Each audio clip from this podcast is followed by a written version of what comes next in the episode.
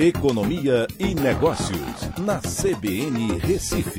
Oferecimento Cicred Recife e Seguros Unimed. Soluções em seguros e previdência complementar.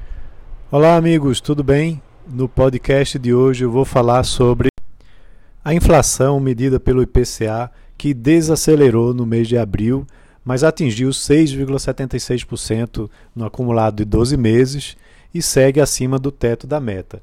É, inclusive, é, vale a pena ressaltar que essa inflação muito provavelmente vai passar dos 7%, até porque quando você olha a inflação no mês de abril e maio é, de 2020, ela apresentou na realidade uma queda, uma deflação.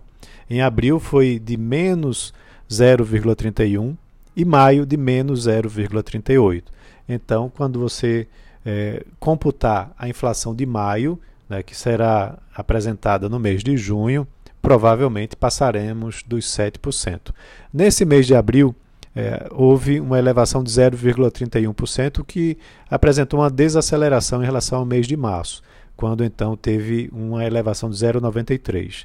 Mas ainda assim, esse é o patamar de 6,76% no acumulado 12 meses, mais alto em quase 4 anos e meio e está acima do teto da meta, que é de 5,25% para o ano.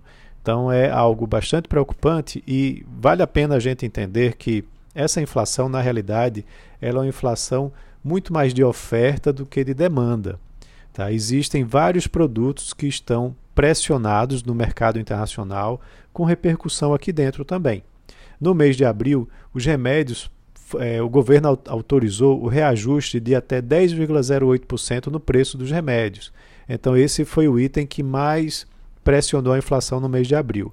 É, chama até a atenção que os combustíveis tiveram uma, desa, uma, uma deflação nesse período, no mês de abril. Mas, claro, quando você olha no acumulado 12 meses, é um dos itens que mais tem pressionado a inflação. As carnes, elas têm uma alta de 35% no acumulado de 12 meses. E isso tem sido é, basicamente por conta da, dos insumos, né, da ração animal, né, baseada em milho e soja, que são commodities que estão com os preços em alta no mercado internacional.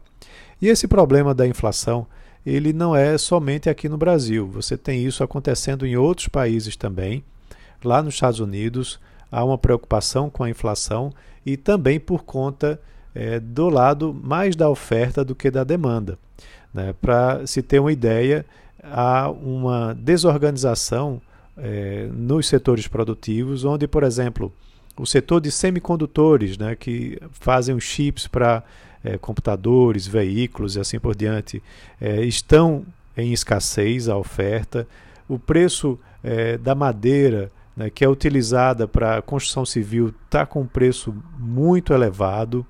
E agora né, eles estão começando, por exemplo, o verão lá nos Estados Unidos e o preço do cloro, né, que é utilizado nas piscinas, está também com um preço é, de 72% acima do período pré-pandemia. Pré então há uma preocupação, não só aqui no Brasil, como lá fora, né, com relação a é, organização das cadeias produtivas, dos setores produtivos, e isso tem impactado pelo lado da oferta na, de, é, na inflação dos produtos, né, dos preços dos produtos.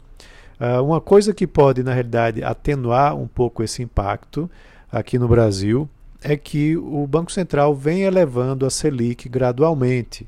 Né, e a gente já é, saiu de um patamar de 2% para 2,75%, na reunião mais recente 3,5%, e já é, o Banco Central já indicou que vai elevar para 4,25% ao ano na próxima reunião que vai acontecer em junho, é, na reunião do Comitê de Política Monetária.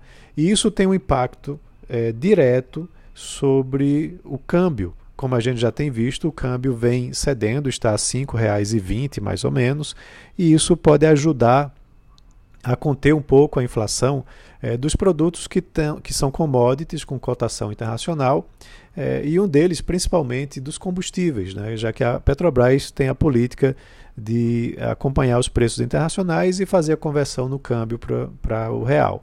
Então, isso pode atenuar um pouco essa problemática. Mas não é algo assim tão simples de se resolver. Um abraço a todos e até a próxima.